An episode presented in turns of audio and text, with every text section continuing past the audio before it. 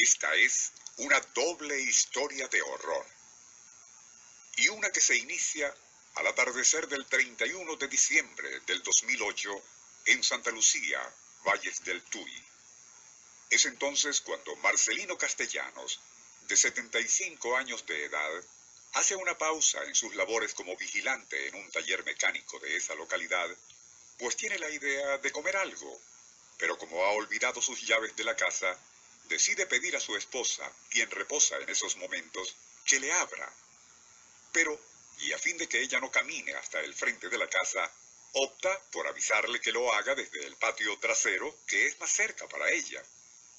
Ni lo puede imaginar siquiera, pero con esa decisión está a punto de poner en marcha lo que será, como ya se dijo, una doble historia de horror. Onda, la superestación, presenta Nuestro insólito universo. Cinco minutos recorriendo nuestro mundo sorprendente. Una producción nacional independiente de Rafael Silva. Certificado número 3664. Fue cuando ya se encontraba en el terreno de atrás, que comunicaba su casa con otra, que fue avistado por dos perros de la raza Pitbull, sumamente agresiva, que cuidaban la mencionada casa vecina perteneciente a la señora Teófila Castro.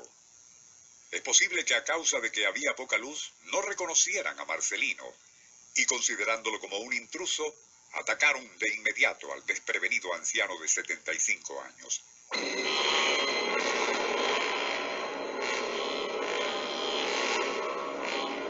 Incapacitado para correr y mucho menos defenderse de semejantes fieras, estas destrozaron no solo todo su cuerpo, sino la cabeza, provocándole una atroz muerte.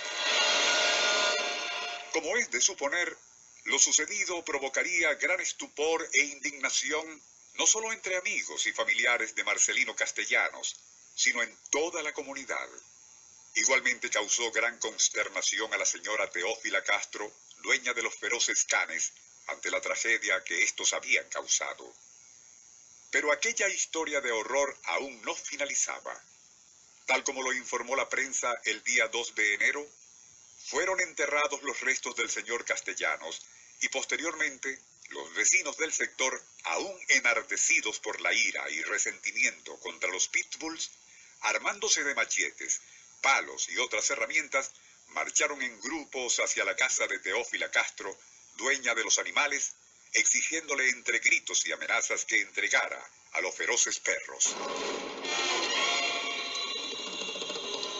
Por razones obvias, omitiremos los escabrosos detalles de la subsiguiente matanza de los pitbulls, algo que, y en honor a la verdad, pudo haberse llevado a cabo por medios menos primitivos. Como por ejemplo, adormeciéndoles previamente mediante dardos omníferos para luego administrarles potente veneno. Pero prevalecieron los instintos y aquella carnicería de los animales se llevó a cabo con el mismo salvajismo con que estos habían atacado al señor Marcelino.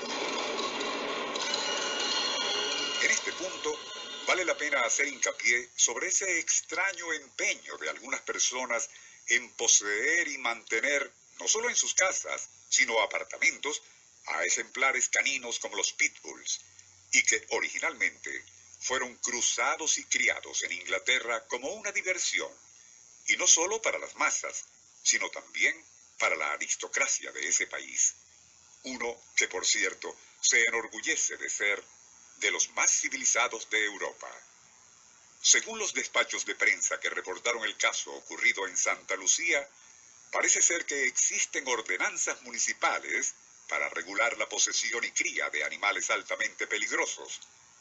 Pero basta una ojeada a las estadísticas fatales referidas a casos de este tipo para darse cuenta de que, y como suele suceder, una cosa son las normas y ordenanzas al respecto y otra la sangrienta realidad. Onda, la superestación, presentó...